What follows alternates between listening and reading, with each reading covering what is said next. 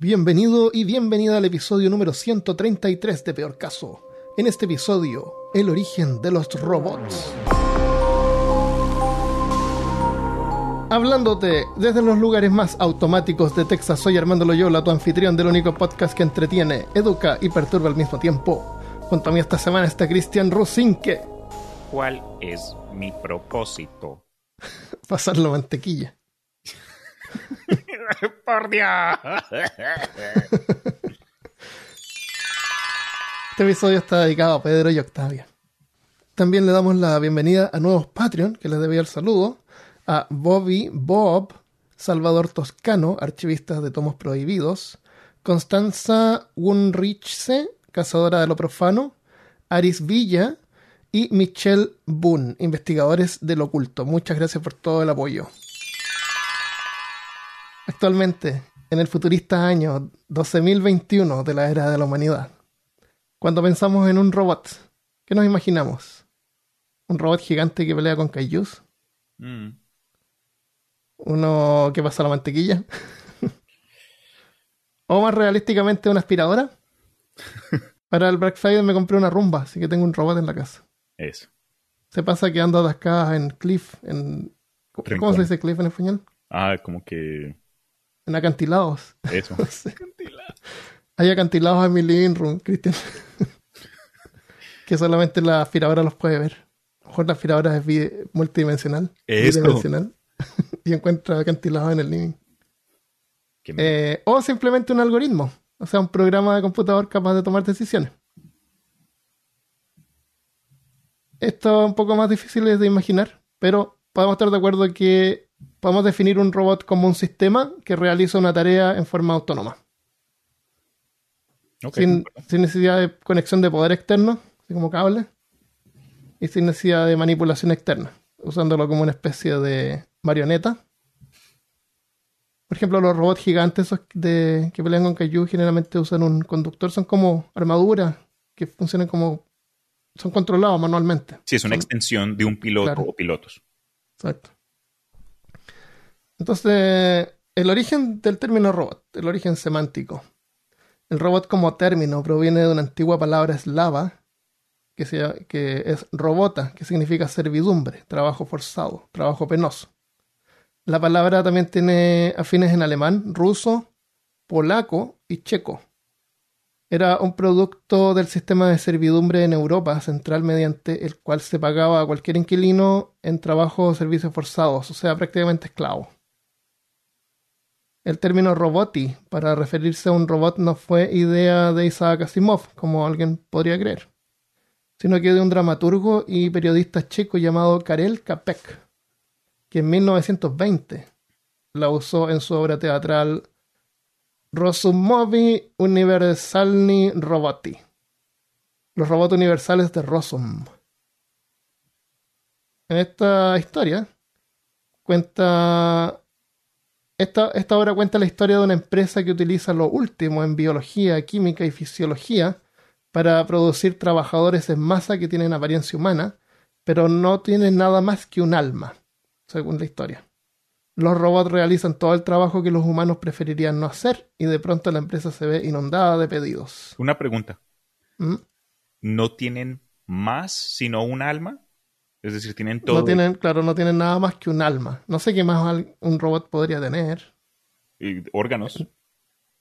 No sé, tienen un alma. A lo mejor son una luz que flota. Ah, solo, sí, sí, sí. Ok, me Yo creo que se refiere a algo así como que no tienen conciencia Ok. o no tienen aptitud para poder aprender, tal vez. Porque si eso. Una hora de 1920, así que no lo podemos pedir tanto. Sí, sí, sí. Entonces, en, la hist- en esta historia, eh, un hombre de apellido Rosum llega a una isla para estudiar biología marina en 1932, o sea, 12 años en el futuro de cuando se escribió esa obra. Ok. el científico descubre por accidente un químico que se comporta exactamente como protoplasma, excepto que no le importa que sea golpeado, dice. Porque tú sabes cómo el protoplasma odia ser golpeado. Claro. Más duro. ¿Qué es lo que es protoplasma? Es simplemente la parte viviente de una célula. Dentro de una célula tenemos el núcleo y el citoplasma. El núcleo más el citoplasma forma el proto- protoplasma, o sea, es una célula Ok. que no le gusta ser golpeada. O sea, el químico que descubrió el científico fue una forma de materia celular.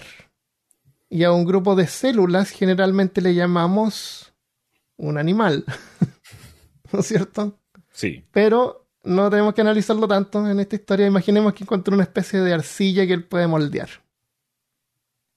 Eh, entonces con esta materia Rossum intenta primero hacer un perro y luego un hombre, pero no le funciona. Y continuando con mucha inspiración del golem, del golem de la historia golem de los de, de- Historia judía. claro, de la historia judía, Rossum le cuenta a su sobrino que quería demostrar no solo que Dios era innecesario para crear vida, sino que no había Dios en absoluto. El sobrino solo quería hacerse rico y así se encier- encierra a su tío en un laboratorio donde puede jugar con sus monstruos y mutantes, mientras él construye fábricas y usa la sustancia para producir robots por millones. Rico MacPato. Hace como más de mil robots. La obra luego avanza más en el futuro al año 2000, donde ahora los robots son baratos y están disponibles para todo el mundo y se han vuelto absolutamente necesarios porque producen a una quinta parte del costo anterior. El Yo creo primer que timeskip hoy- de la historia. ¿Ah? El primer timeskip. Ahí, de, he ahí la popularización de esas historias donde 10 años después, 20 años después. Claro, así Por favor, déjenme algo de continuidad. Entonces, no hay tiempo, la gente está parada ahí en el teatro. sí. Eh, aunque una quinta parte del costo anterior. Yo creo que hay gente actualmente que gana menos de un quinto de lo que gana lo mínimo en Estados Unidos, por ejemplo. Claro, man.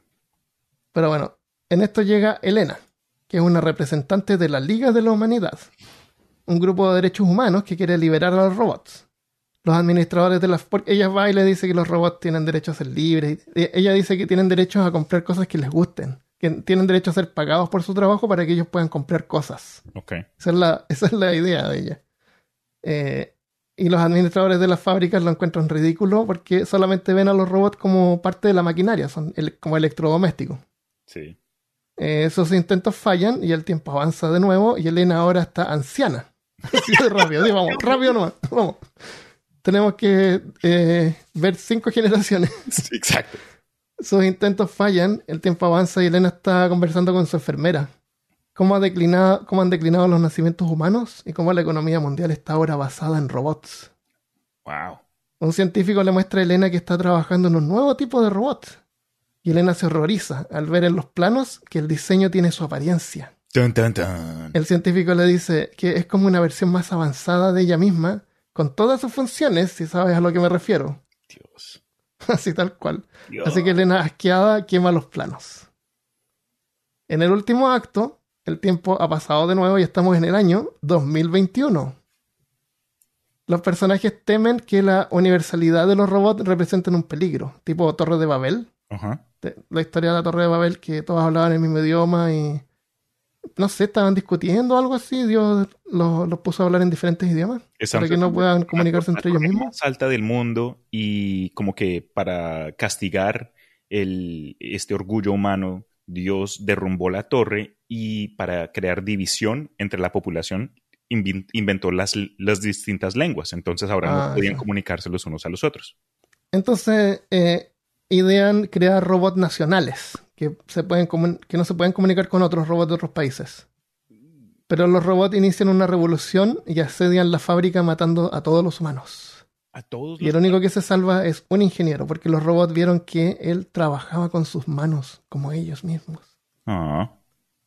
En el epílogo, continúa, ya tenemos último acto, pero tenemos un epílogo. 200 años después. Claro, epílogo 2. En el epílogo los robots han matado a todos los humanos en el mundo y el único sobreviviente es el ingeniero. Los robots le solicitan producir la versión más avanzada de robot que Elena había quemado, pero él se disculpa diciendo que él es un ingeniero y no tenía conocimientos de biología. Así que oficiales del gobierno de los robots, el robogobierno, el Robo. gobierno bot, gobierno bot, los oficiales le autorizan a matar y disectar robots si es necesario para poder producir la fórmula.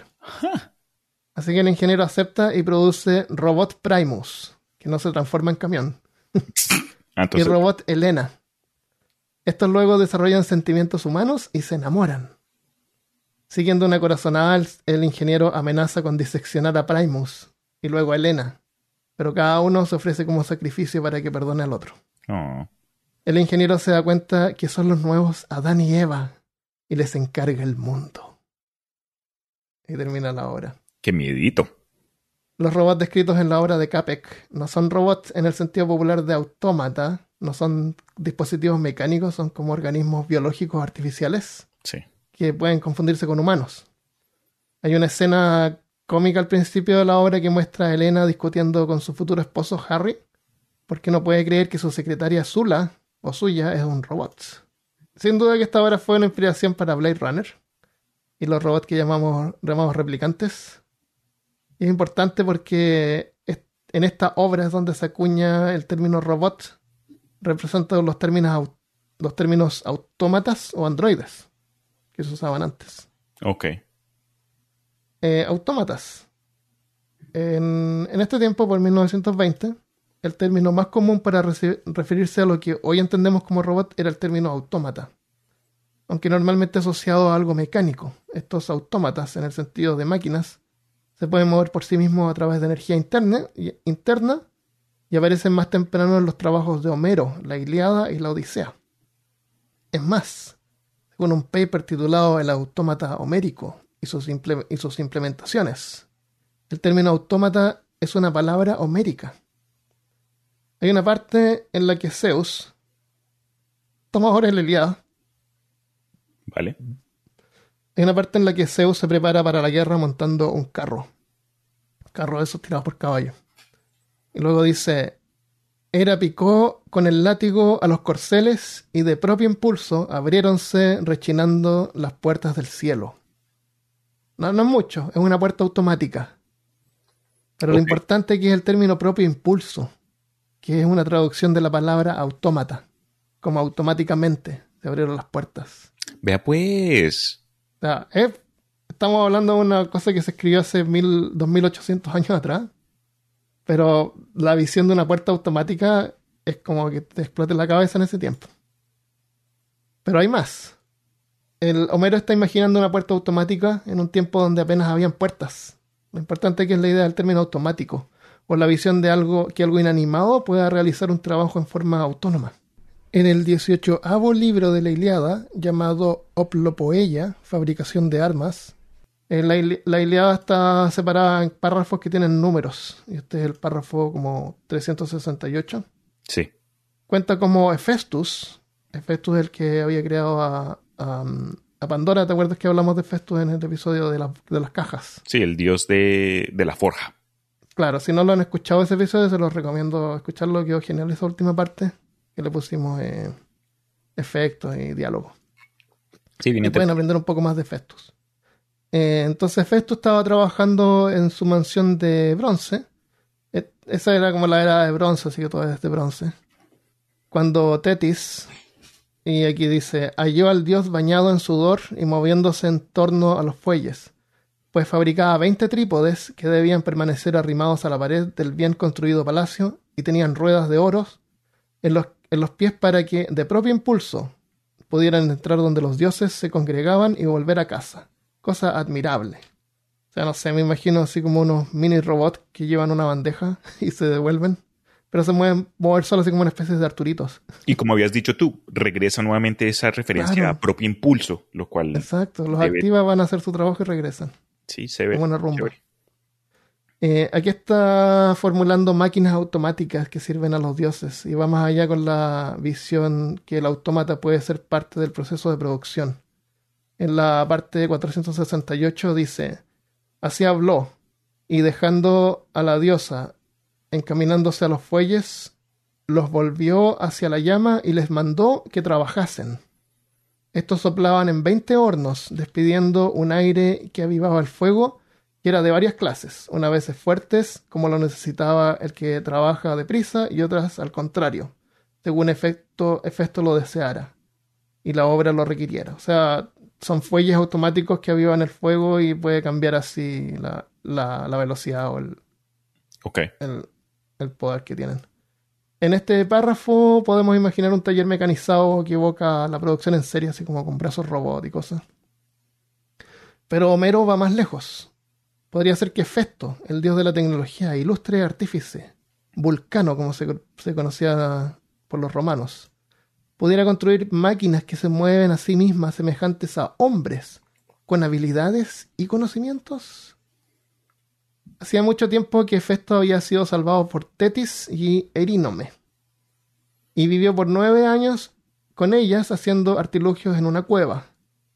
Lo que pasó es que Festo era muy feo y su madre lo pateó del Olimpo por feo, porque era deforme. ¡Qué mala! Sí, y al caer se le rompieron las piernas, entonces quedó cojo. Eh, la apariencia física de efectos indica arseno, arsenocosis, que es un envenenamiento crónico por arsénico, lo que produce cojera y cáncer de piel. ¿Sabías? Efecto era como una especie de Deadpool, pero además cojo. En cuando tú ves imágenes de efectos y estatuas, se ve así como un, como típico, así Dios musculoso y buen mozo y todo. Nunca se ve así como deforme. A veces se muestra así como con las piernas un poco más chicas. Pero en la serie Rick and Morty hay una parte en, el capítulo de, de, Haste donde él llama a Hefesto para que se una a su grupo. ¿Te acuerdas de ese episodio? Sí, sí. Y Hefesto no hace muchas cosas, pero tiene la mitad de la cara así como media deforme. ¿Te acuerdas? Es, como una instancia donde se muestra deforme. más más eh, precisa con la historia.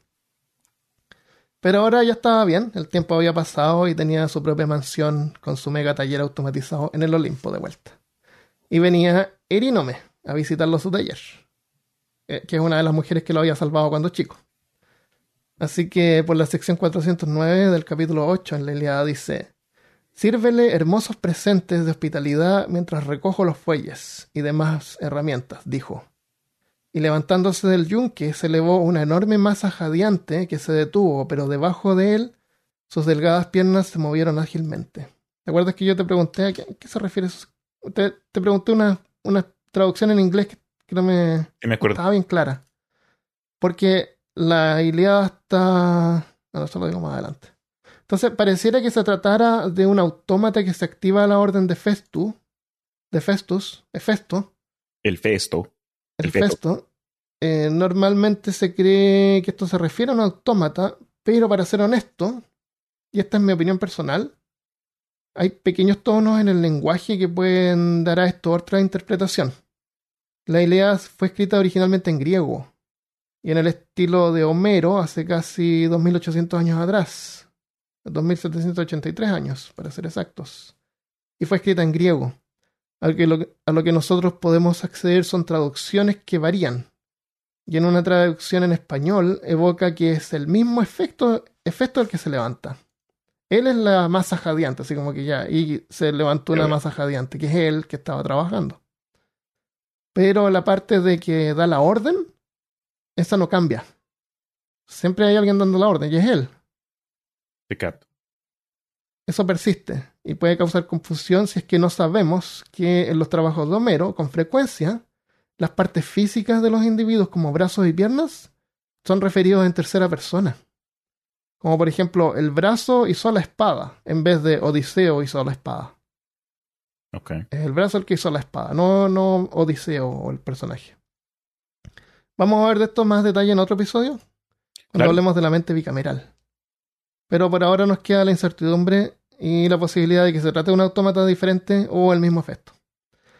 Entonces, aunque este párrafo igual es interesante, hay más robots en la idea que son más claros. Más adelante se dice, por allí se movieron, movieron rápidamente para sostener a sus señoritas doncellas forjadas en oro, con la apariencia de doncellas vivas. En ellos hay entendimiento en sus corazones, y en ellos el habla y la fuerza y conocen la astucia obra de las manos por don de los dioses inmortales. Sí, es complicado leer la Ilíada. Sí, y eso como habías dicho tú, es se pone aún más complicado cuando tenemos en cuenta las distintas versiones y traducciones, porque en muchos sitios donde se, se, se discuten esta clase como que de interpretaciones nos damos cuenta que para alguien algo pudo haber sido relación o confirmación de una teoría que ya tenían, cuando en otro caso puede explicar de pronto el hecho de que sí aparecen autómatas eh, en estas grandes historias humanas de hace ¿Hace cuánto? ¿Cuánto fue que salió la... 2800 años. Imagínate si no, no, tienes, no estás pensando en robots. Exacto, es lo ¿Cómo último. te vamos a meter en la mente de Homero? Más encima es un estilo en griego antiguo de él. Es, es bien complicado. Pero esa, digamos que es como la parte más eh, ambigua. Hay otras partes que son más claras. Bueno, ya tenemos dos máquinas que se mueven por sí mismas, que tienen sentido, habla y fuerza, visiones tecnológicas innovadoras, la fuerza, es decir, la característica que transforma los comandos de baja potencia en poderosos movimientos mecánicos. El habla, es decir, la construcción de máquinas que producen sonido para comunicarse. Y el sentido, es decir, la estructura interna particular que da como resultado máquinas hábiles de aprendizaje. Según la visión de Homero, Hefesto, el magnífico dios ingeniero es capaz de crear lo que conocemos como autómatas, robots, considerando esta visión y los hechos presentes en la teogonía de Hesiod, padre de la poesía dialéctica griega, que es como una poesía a través del diálogo, a lo que reconocemos hoy en día simplemente como la mitología griega. La, teogonía de Hesiod más la Ilíada y la Odisea, ese conjunto de escritura, es lo que nosotros conocemos como la mitología griega estos libros es lo que nos queda hoy en día de creencias y una tradición oral que floreció hace 5.000 a 3.000 años atrás, con su epicentro originalmente en Creta. Entonces aparece algo ciertamente preocupante para nosotros los mortales. Si recuerdas el episodio de las cajas, donde hablamos en detalle de la caja de Pandora, Seo furioso se quería vengar de Prometeo y le encarga a Hefesto fabricar una creación que asemejara la forma de los dioses para ofrecer como regalo a Prometeus. Esta creación, dotada de sentido y fuerza, fue Pandora, que es la primera mujer. O sea, considerando los demás autómatas creados por Hefesto, nos deja con la duda. ¿Fue Pandora simplemente uno más? ¿Uno más de los autómatas? La creación más maravillosa, pero en el fondo no es más que un robot.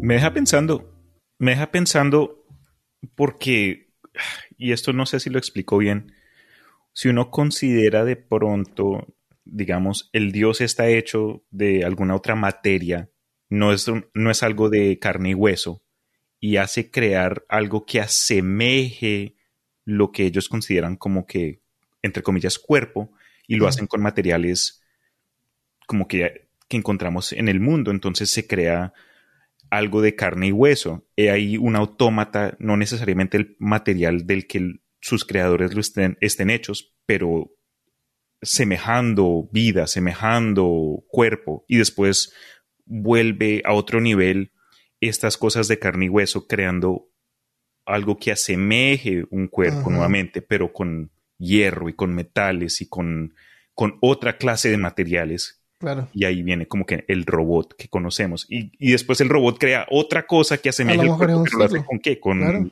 ¿con qué? que usando los materiales que estén disponibles y la tecnología disponible. Sí, es- en otro eso, eso- eso sí me, me- me deja pensando. La cabeza de bronce. En la mitología nórdica, en que es la mitología de Odín, que donde Odín es el dios jefe, encontramos a Mimir. Que a veces le voy a decir Mimir porque se me olvidó poner el acento. Porque Mimir. vamos a ir a mimir. Mimir, el dios más sabio de la tribu Aesir. Doblada, doblada también como el espíritu del agua en su tiempo libre. Durante una guerra, Mimir es tomado como rehén por los Vanir, que creen que los Aesir los han engañado, así que lo decapitan a Mimir y mandan la cabeza a Asgard, donde La Odín la Mimir, conserva embalsamándola con hierbas para que no se pudra. ¿Ya? Ajá.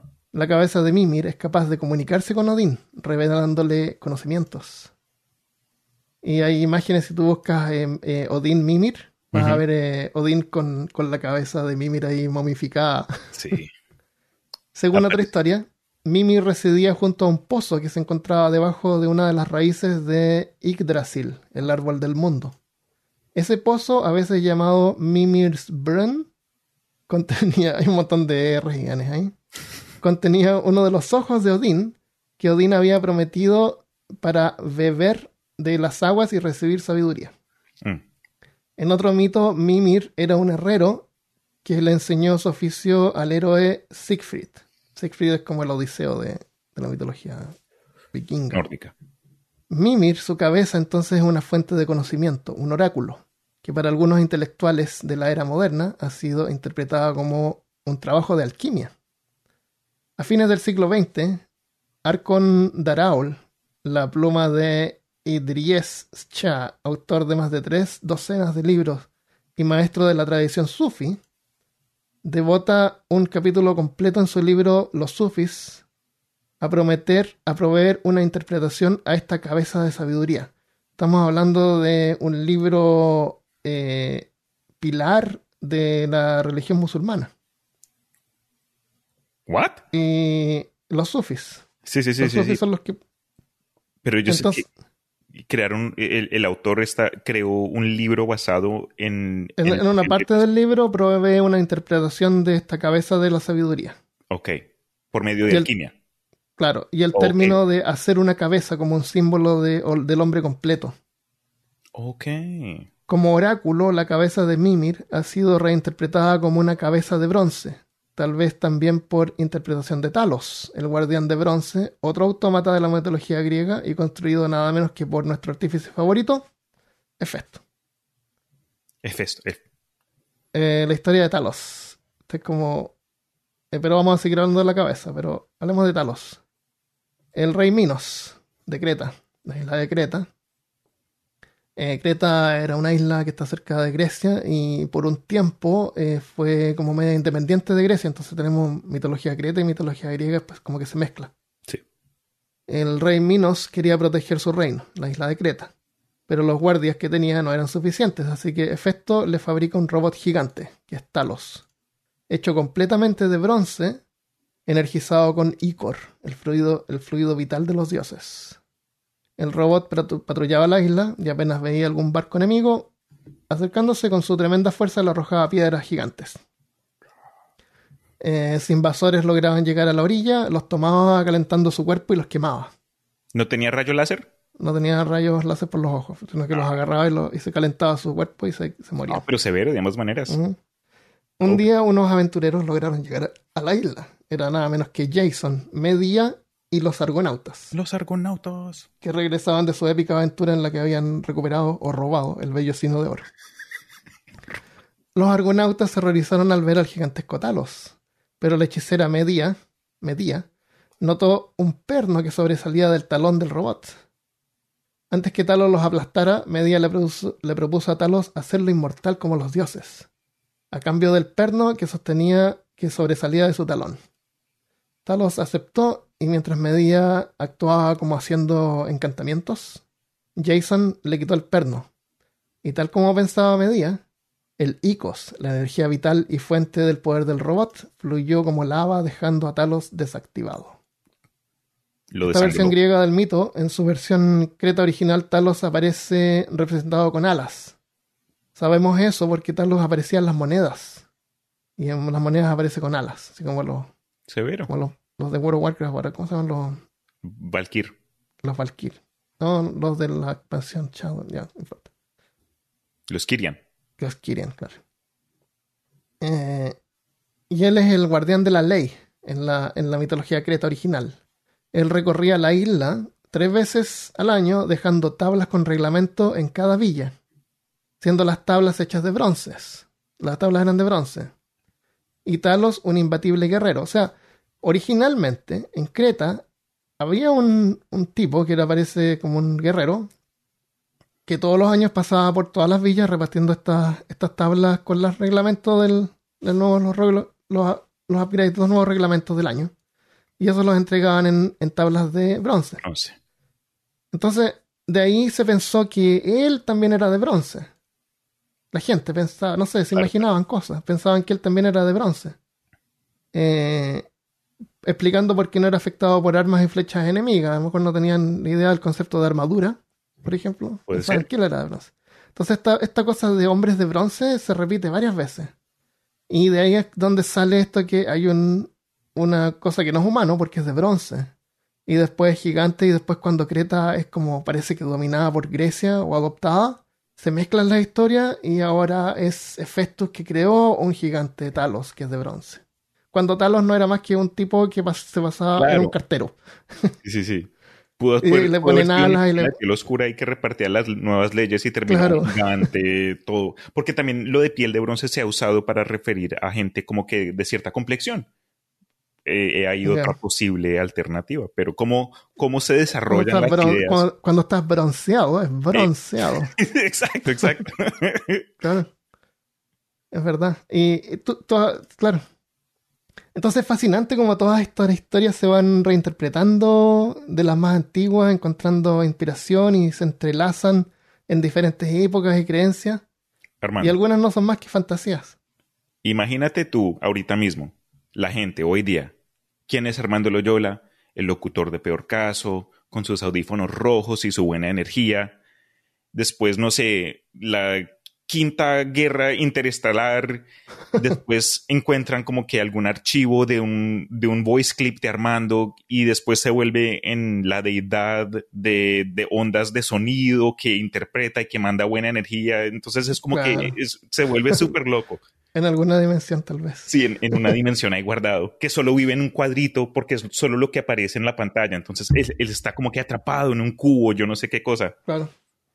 Eso pasa, el, la persona deja de ser una persona y se convierte en un personaje. Eso. Eso pasa con todo, eso pasa con Trump, eso pasa con Pinochet, la, gente tiene una visión del personaje. Eh, ¿Tú escuchaste la grabación esa que Trump hizo, que le, que le, descubrieron esa grabación de esa llamada telefónica con los oficiales de Georgia? Está en, está en YouTube, la puedes escuchar, donde él trata, de convencerlos de que, de que cambien los resultados. Y en varias mm. veces durante la conversación él se refiere a él como tercera persona. Porque él está bien consciente que Trump no es, no es él como persona, es una marca. Es la marca Trump. Claro. Entonces habla varias veces en tercera persona. Eh, Me va a tocar escucharlo. Sí, es interesante. bueno, Herón de Alexandría, de Alejandría, gran representante de la, era, de la era gelonística, hace dos mil años atrás, ah, escribió sobre dispositivos mecánicos impulsados por vapor, agua y aire.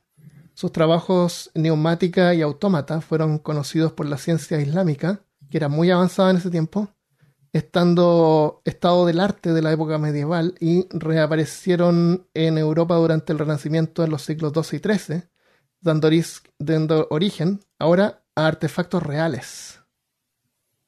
En el libro de 1125, Historia de los Reyes Ingleses de William de Malmesbury, o algo así, hay un pasaje donde recolecta varios rumores sobre el Papa Silvestre II, quien se dice había viajado a Al-Andalus para robar un tomo de conocimiento secreto, del cual su dueño había desaparecido por medio de asistencia demoníaca. ¿Estamos hablando de la inspiración que dio origen al Necronomicon, Cristian? Tal vez. si te estoy entendiendo bien. esto? Puede ser. Al-Andalus es el nombre que tenía la península ibérica cuando estaba dominada por los turcos, o sea, España. Lo que conocemos hoy como España era Al-Andalus. Hoy día creo, que Andalucía todavía existe. Sí. Sí, es una ciudad. La reputación de Silvestre II como un hechicero, estamos hablando del Papa Silvestre II, pudo haber sido solamente un esfuerzo de sus adversarios para desacreditarlo durante la querella de las investiduras. Es una, es una guerra que hubo ahí en, religiosa. Bueno, se dice que, se dice de todos modos que... ¿Qué es eso? ¿Ah? ¿Una guerra religiosa? Eso desconozco, desconozco de eso. No, es una especie de esto de cuando se quieren separar de la iglesia, reformar y todo eso. Ah, ok, estaba siendo sarcástico. se dice, de todos modos, que usando sus conocimientos de astrología fue capaz de construir una cabeza gigante como oráculo, capaz de responder preguntas como si, con, un sí o un no, respuestas simples. Como una computadora. Más tarde, en el 2045, Gautier de Metz, en su libro Image du Monde, Imágenes del Mundo, acredita a Vergil, antiguo poeta romano, de haber creado su propia cabeza oracular. Más tarde, en 1319, Ronald Le Contrefait recuerda esta historia especificando por primera vez que la cabeza estaba hecha de bronce. Y así la cabeza de bronce reaparece varias veces más en la historia, siendo un recurso frecuente por el siglo XV. permeándose en la literatura y el arte. Estoy notando Desde- un patrón. Desde sus legendarios orígenes de la, de la mitología nórdica, la cabeza de Mimir, por medios cada vez más menos naturales. Partimos por hierbas, astrología, alquimia y luego mecánica, se transformó en la cabeza de bronce, un autómata, un oráculo mecánico capaz de responder preguntas. Severo. La imponente visión de este oráculo y como forma alegórica la podemos ver representada en el Mago de Oz. Está la. Esta vez la, primer- la primera película cuando Dorothy y sus amigos logran llegar al fin al ver al mago y supuestamente. que supuestamente iba a resolver todos sus problemas. Se enfrentan a una cabeza gigante e imponente. Pero mirando más de cerca se dan cuenta que el portentoso Mago de Oz, aparentemente una inteligencia artificial, no es más que una ilusión. Humo y espejos que al mirar tras la cortina se dan cuenta que no es más que un mecanismo operado por un hombre común y corriente, que igual termina resolviendo sus problemas. en una secuela escrita por Frank Brown en 1907 aparece TikTok. Se puede ver una recreación en la película Regreso a Oz, la segunda parte del Mago de Oz. Se considera que es el primer prototipo de robot totalmente autónomo, seguido de El hombre de vapor de las praderas, de 1868, que lo vimos en el... Sí que lo vimos en la historia de la carrera de autos por alguna razón. Creo que lo mencionaste. Pero ese no era autónomo, era más que nada una marioneta.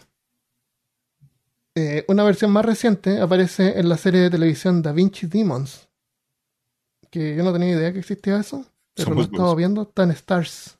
Si tienes acceso a Stars, es súper buena. Es una, es una serie súper buena, tiene como cinco temporadas y es una visión fantástica de Leonardo da Vinci, donde él es una especie de eh, superhéroe súper inteligente, resuelve misterios y usa sus artilugios que inventa. Y es, y es súper bueno porque todos esos dibujos de Da Vinci los usan en la, en la película, en la serie, van saliendo. Y, y se pone. Es bien. bien eh, eh, digamos, alcanza un montón de cosas. Hay un episodio donde tiene que enfrentarse con Drácula. What? Es buena, esta es buena, buena. El... Entonces, en esa serie, en la segunda temporada, que todavía no llego ahí, eh, supuestamente Leonardo encuentra una cabeza de bronce mecanizada. Y él descubre que en realidad está funcionando como un fonógrafo. Pero parece que se creía que era una cabeza de bronce como una especie de robot. Severo. Ajá.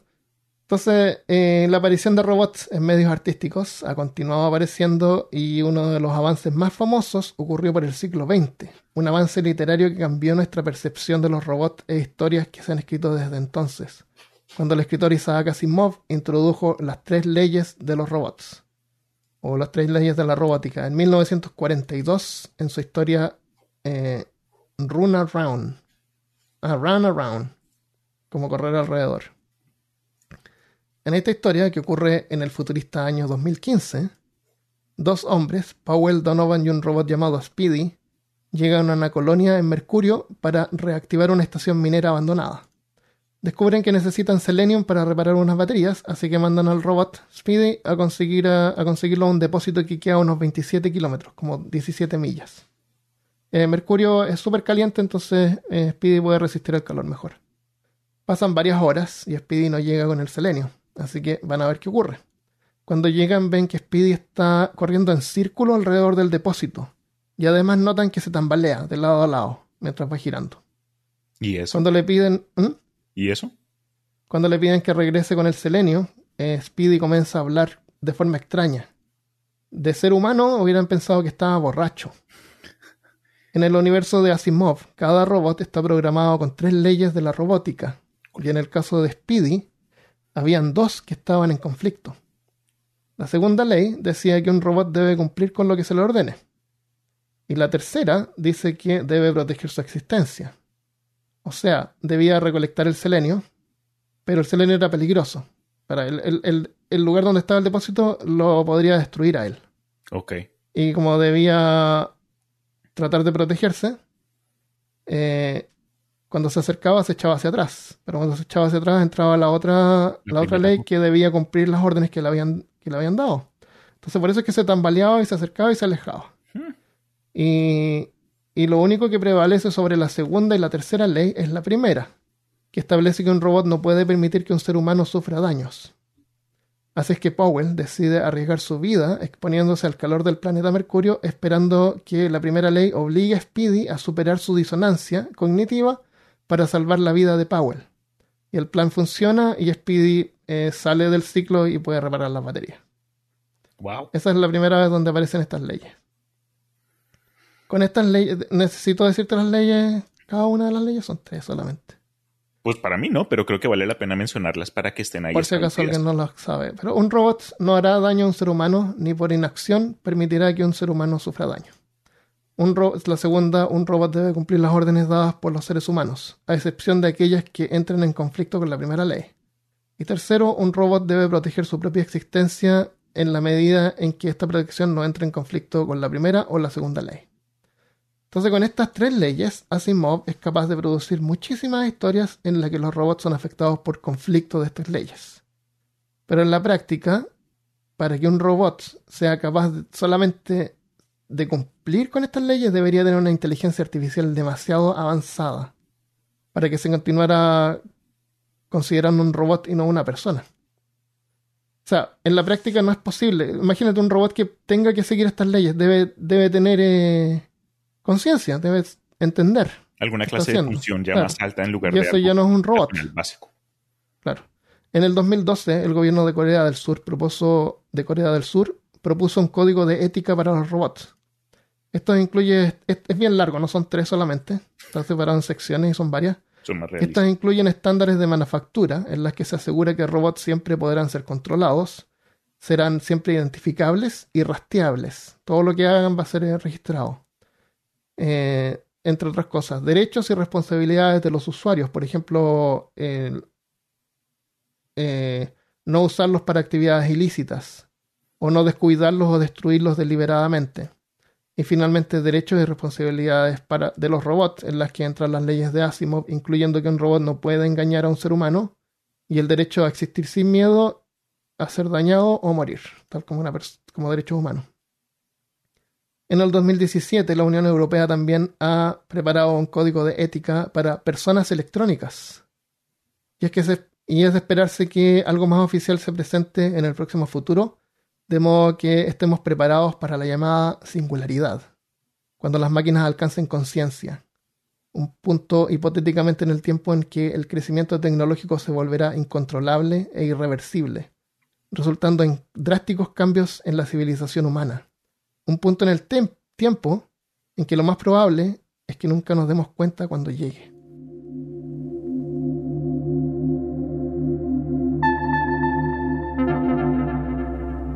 Hay quienes dicen que ya ocurrió.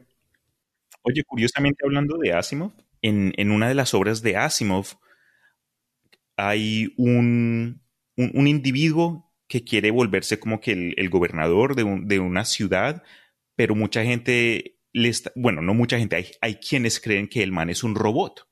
Entonces le están acusando de ser robot y él dice, no, no, no, yo soy un ser humano. Y durante como que un, un, un, discurso abierto aparece un, otra persona y le pega un puño a esta persona que está tratando de devolverse gobernador y él le devuelve el puño, se defiende. Entonces dicen, no puede ser un robot porque le pegó a una persona. Pero al final de la historia nos damos cuenta que la persona que le dio el golpe fue un robot programado a que le diera un golpe y el gobernador también era un robot. Y el man también era un robot, entonces ah. nunca violó las leyes. Fue súper loco esa historia. No me acuerdo cómo se llame. Es como jugar Magic. ¿Tú has jugado Magic? sí, sí. No muy bien, pero lo he jugado. Hay, un reglamento, ¿no es cierto?, que tú tienes que seguir. Y, y la idea del juego, en el fondo, es que cada carta rompe el reglamento. Ok. Esa es la temática del juego, es romper el reglamento. Cada carta rompe el reglamento. Y así, con estas tres leyes, tú puedes escribir un montón de historias que van en conflicto con las leyes. Pero hay que tener en cuenta que estas leyes las inventó Asimov. él, él, inventó esto. No hay ninguna razón realista que, que los robots no puedan dañar a otros seres humanos. Son como que idealismos. Claro, para ese tiempo. O sea, Hoy en día, lo, idealmente, lo que quisiéramos de una maquinaria es que sea capaz de registrar todo lo que hace, tal como lo hacen los programas, el software va registrando todo lo que hace. Tú trabajas, por ejemplo, eh, entras a la cuenta de alguien, va a quedar un registro ahí, Cristian entró a la cuenta de tal, a tal cuenta, qué sé yo, y todo lo que tú hiciste va a quedar registrado. Todo el movimiento, eh, localización por GPS del lugar donde se mueve el robot, qué sé yo. Sí. Eh, y todo eso para poder rastrearlo. O sea, imagínate que yo tengo la, la rumba, la aspiradora andando y, y, se me abre la puerta y se me sale a la calle. Tengo que poder encontrarla. Si no, tengo que poner letreros ahí como, como gato perdido. Buscando... Perdí mi rumba, salió de la casa tal día. ¿Le has puesto nombre a tu rumba por casualidad? ¿Le has No. puesto como un apodo? No, Máquina, es la, el- es aparato, la aspiradora. aspiradora, funcione. No, yo no soy muy así de. ¿Cómo se dice? Em, espiri- espiritista. espiri- espiritista cuando crees que todos tienen como un espíritu. Claro. Uno de los, Espiritualista. uno de los videos más como que graciosos que he visto es de una señora japonesa que está en su hogar. Es como que un video casero de pocos segundos y su rumba queda atascada como en un rincón Ajá. y el video es la señora como que ahí agachándose diciéndole, gámbate, rumba-san, gámbate. Y en gámbate es como que tú puedes, rumba, tú puedes, dale. Dándole ánimo al robotico. Qué loco. I know. Ah, lo que te quería preguntar. Entonces, lo que te quería mencionar era esto. Eh, yo sé que eh, en muchas ocasiones han habido como que intentos de empujar esta, esta imaginación para crear nuevos robots. Y en muchas ocasiones han habido compañías que crean una máquina con semejanza humana y la- las ponen en público Ajá. pero en ciertas ocasiones la gente dice no me gusta, como que no, saquen Ah, esto de acá y les, les preguntan por qué y dicen que tiene mucha, mucha, mucha humanidad, tiene, se, asemeja al ser humano mucho. Y, y esto les sorprendió a mucha gente que, porque no sabían que esto, esto era posible. Entonces, hay una investigación y ahí hasta eh, le, le ponen plata. Y una de las teorías es que al, el ser humano tiene un miedo íntegro, casi como que el miedo a la oscuridad o el miedo a estar solo, miedo de estar en un bosque eh, separado de la humanidad. Entonces, la hipótesis dice que en algún momento de la historia humana, algún depredador eh, usó la, la, la semejanza humana o la voz, como que y- a- supo mi, eh, mimic, Ajá, supo imitar. sí, imitar y desde entonces eh, nos ha- tenemos como que e- esa raya emocional que, que nos operamos.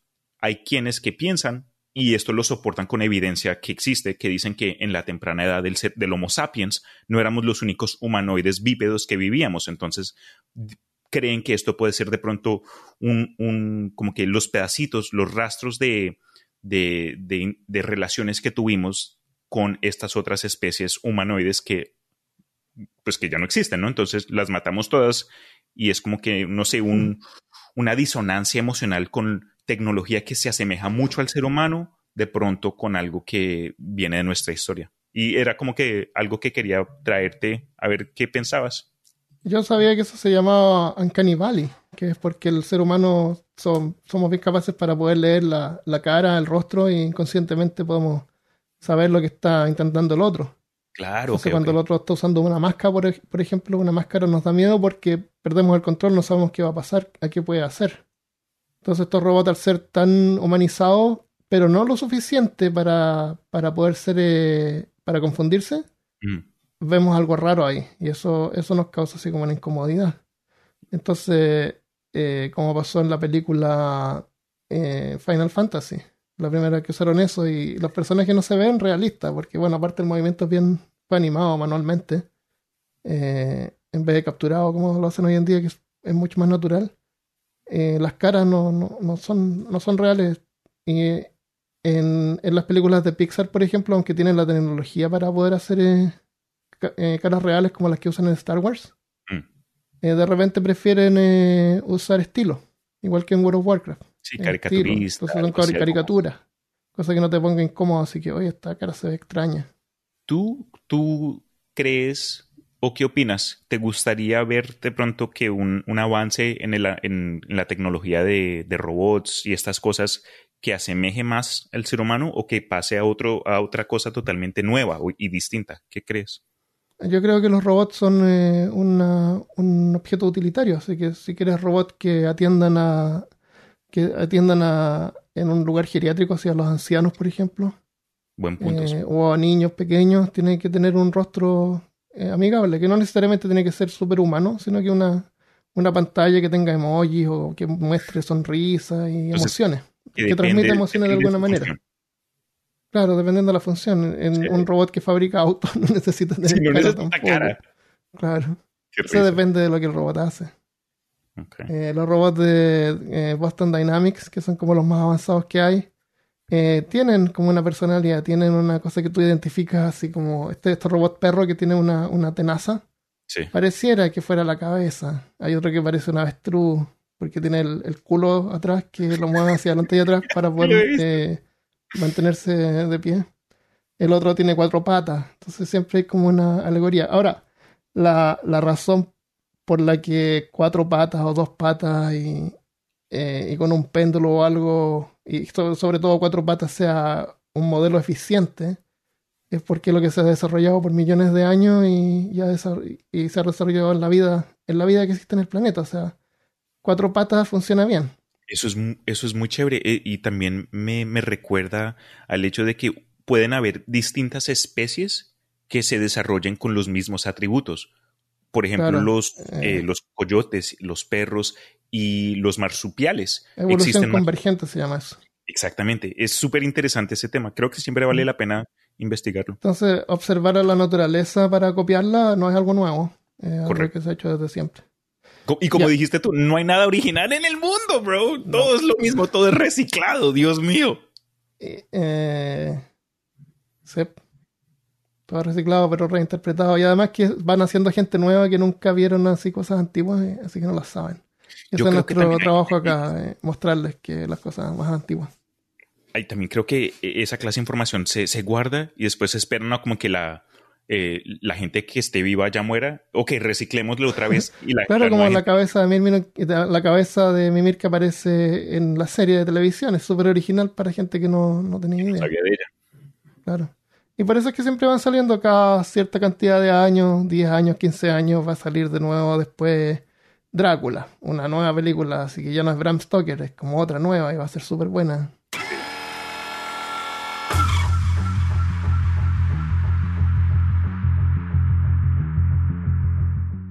Ya, eh, antes de irnos le damos algunos saludos.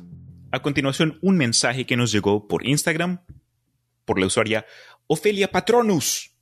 Dice, hola, ¿qué tal? Buscando algo acerca de la Inquisición me aparecieron ustedes. He escuchado ya varios de sus podcasts y me dan mucha risa. Al principio no sabía si los que hablaran eran de Chile, pero descubrí que por el menos uno sí. Jejeje. Así que me quedé y ahora ya no puedo dejar de escucharlos. Son muy entretenidos para mí. Sé que no todos entienden su sentido del humor. Saludos desde Valdivia, Chile.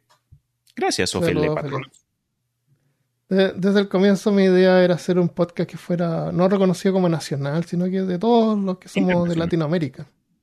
Que no, pero, pero a la gente le gusta escuchar su propio acento, de repente se siente más confortable porque, porque es su propio acento. Pero salgan de la zona de confort, escuchen podcasts de otros países eh, y se van a ir acostumbrando a diferentes acentos y al final se van a dar cuenta que da lo mismo, somos todos iguales. Y también tenemos el beneficio, por lo menos, de que tenemos un equipo diverso. Entonces, te- tenemos acá el- la Colombia, Chile, y cuando en- entramos y conversamos eso se vuelve en, en un lío que a veces ni entendemos de dónde, quién está hablando, de dónde está Al saliendo el acento. claro, dónde. pero de a poco ya aprendemos de Sí, entre nosotros dos, que somos dos, pero entiendo que hay varios más países. Eh, y claro, yo escucho, eh, no sé, por ejemplo, la- el podcast este de la Tortulia, ellos son de Uruguay. Entonces tienen sus modismos, que de a poco uno va aprendiendo modismos de Uruguay.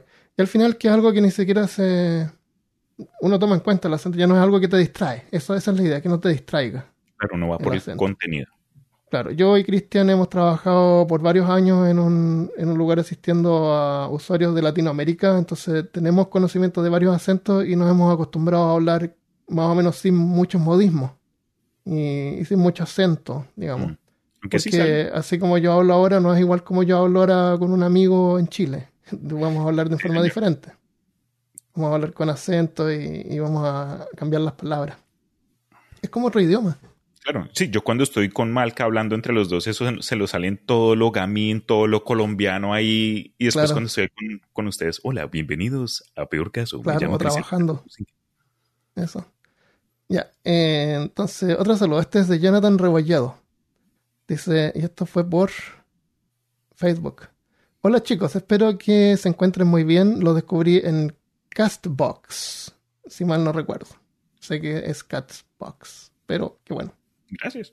Justo en una etapa de mi vida bastante difícil con estrés, ansiedad, etc. Solo que quería agradecerles por hacerme las noches más amenas y aprendiendo cosas y riéndome. Gracias por gran contenido. Se valora mucho su trabajo y nada, esperando el siguiente podcast ya que los escucharé todos. Saludos desde Chile. Saludos. Ah, y solo quería hacer una sugerencia que podrían hacer un capítulo sobre el estrés y sus derivantes como la ansiedad, trastornos compulsivos, obsesivos, dejándole un toque, por supuesto, dejándole su toque. Por supuesto sería interesante ver el trasfondo y cómo lidiar con esto que son cosas que a la mayoría les pasa y afectas. Y afecta y algo tan común en la actualidad. Nada, eso chicos, disculpen por la mea culpa. Buenísima idea, me gusta eso. Me, ok. Gracias, Jonathan. Gracias, Jonathan. Es Johan. Johan, este, Johan. te va a tocar. Johan Rebolledo. No lo voy a leer de nuevo, así que Johan. Johan. Un saludo más. Este nos llega por el Carelibro alias Facebook. Dice: Hola chicos, soy Francisca de los Andes, Quinta. Quinta región. Ella es Francisca Quinta de los Andes. Severo. Me encanta el podcast, los escucho mientras trabajo, como muchos, porque soy orfebre y me acompañan gran parte del día junto a otros podcasts. Me encanta su amor y que hablan como chileno, que está, que está hace muchos años afuera olvidando las palabras. Me imagino que sí, como todos, ¿no? Hace falta esa sensación de, de, tener eh, algo en común y cuando escuchas a alguien como que de la misma tierra o del mismo trabajo. Claro, evidentemente ella no está en Chile, entonces es confortante para ella escuchar a alguien de Chile, lo cual Gracias por el mensaje, Francisca. Y pues chileno no soy, pero sí es muy chévere escuchar a Christopher y Armando entrar en las suyas. Muchas gracias. Ya, eso es todo lo que tenemos por hoy. En, el, en otros, en futuros capítulos vamos a seguir hablando de esto en forma eh, más profunda. Así que estén atentos. Y por ahora se agradece si comparten el podcast. Eh, tenemos también un Patreon, no estamos produciendo podcast tan seguido, pero tenemos como más de 130 episodios, así que si alguien quiere apoyar el catálogo que tenemos, que ayuda a mantenerlo disponible para todos, eh, pueden ir a patreon.com slash peorcast, se agradece. Y eh, nos vemos la próxima vez. Adiós. Feliz año a todos, se nos cuidan y hasta luego, humanos.